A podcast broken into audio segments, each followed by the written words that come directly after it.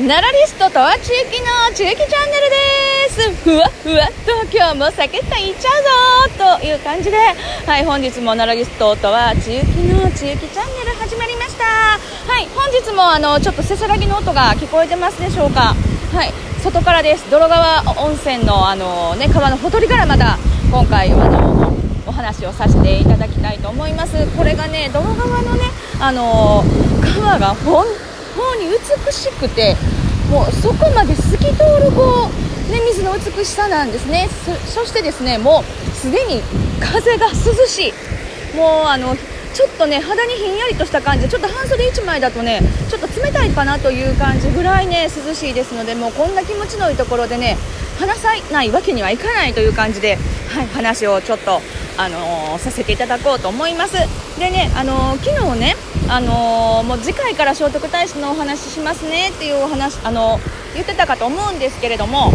ちょっと昨日触れました、あのー、男はつらいよの寅さんの1回目が奈良なんですよっていうお話をちょっとしてそこのね工場をちょっとねその寅さんの工場にも物の始まりは奈良と言ってますよっておしいうのを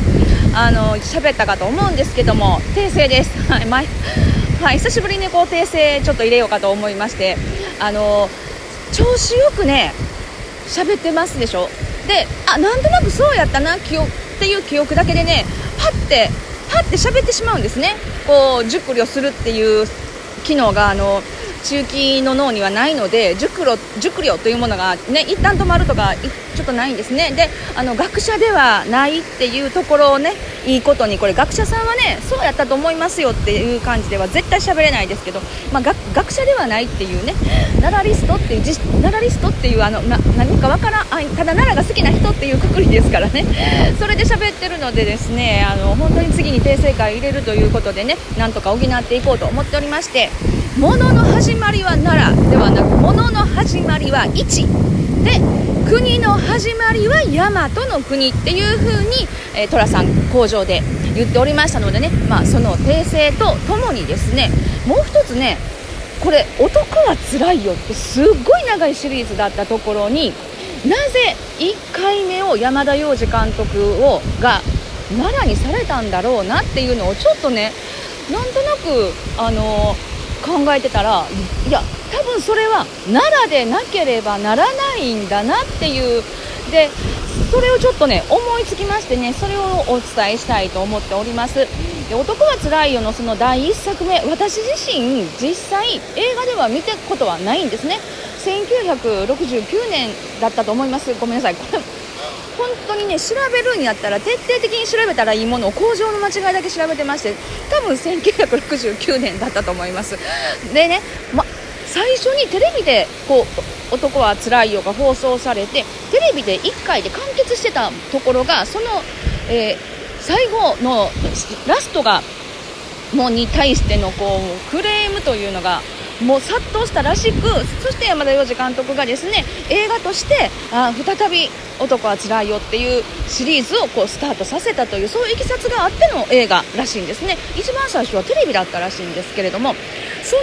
寅さんなんですけれどもあの久しぶりにね自分の実家のねあの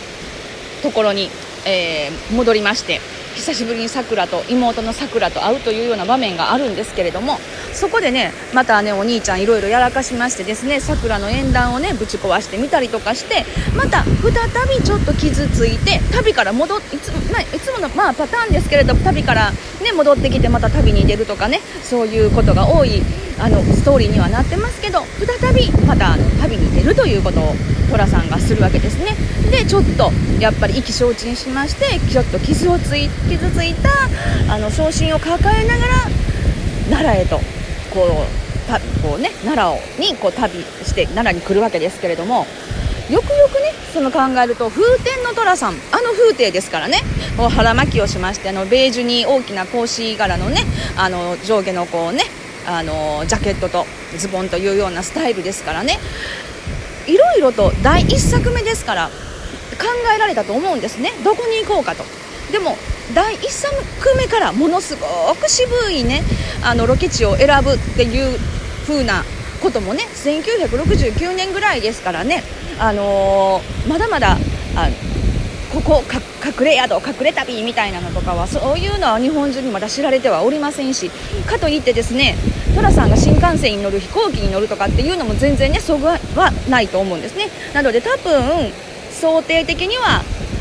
鈍行というんですかね。その当時の鈍行とかいうのでね在来線乗り継いで、まあ、奈良へ来られたんじゃないかと。その時にあの風景そしてちょっと昇進っていうところで雅で華やかな京都ではなく奈良というのが非常に物語としての必然的な要素というかそしてねみんな奈良だったらね皆さん知ってるわけですしそしてその工場にあるように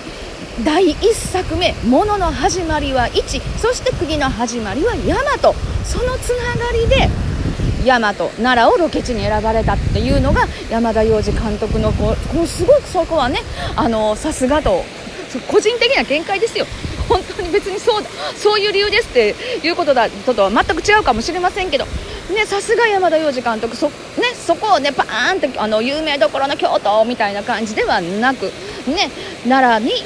こね、ロケっていう第1作目を奈良にしていただいたっていうのはねすごくすごくね嬉しい話ではありますよね。であのその後ね京都の天橋立なんかもあのロケ地にはなっております。でやっぱりね奈良の魅力っていうのはね東大寺さんとか興福寺さんとかをねあの皆さん拝観していただいても分かるかと思うんですがどっか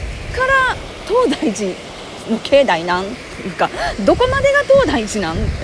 どっから興福寺でどこまでが興福寺のこう境目なの？みたいなのっていうのは分からないんですよね。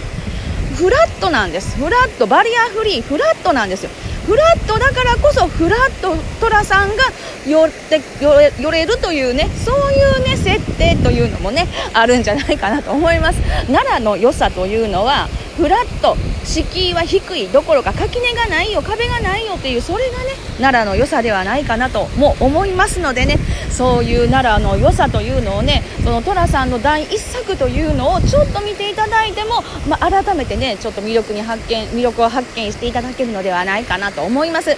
そして私が大好きなあのよくねあの以前にびっくりうどんさんのねお話をさせていただいた時にも2月堂からの風景見てくださいね。2月堂24時間入れますよ。配管料いりませんよ。って言った2月堂からの風景がきっちりとね寅さんの第1作にもね映っておりますのでねそれもね見ていただけたらいいのではないかなと思います。でやっぱりその2月堂からの風景にしましても多分なその寅さんの第1作目に映っているロケの風景と今の風景は多分ですがあんまり